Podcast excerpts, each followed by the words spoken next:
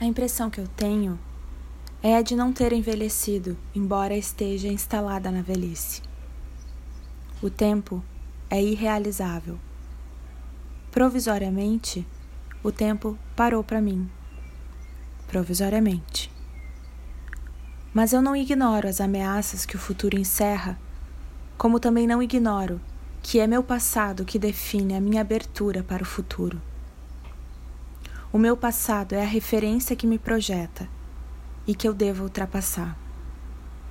Portanto, ao meu passado, eu devo o meu saber e a minha ignorância, as minhas necessidades, as minhas relações, a minha cultura e o meu corpo. Que espaço meu passado deixa para minha liberdade hoje? Não sou escrava dele. O que eu sempre quis foi comunicar da maneira mais direta o sabor da minha vida. Unicamente o sabor da minha vida. Acho que consegui fazê-lo.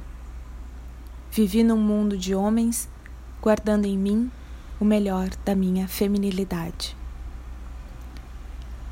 Não desejei, nem desejo nada mais do que viver sem tempos mortos.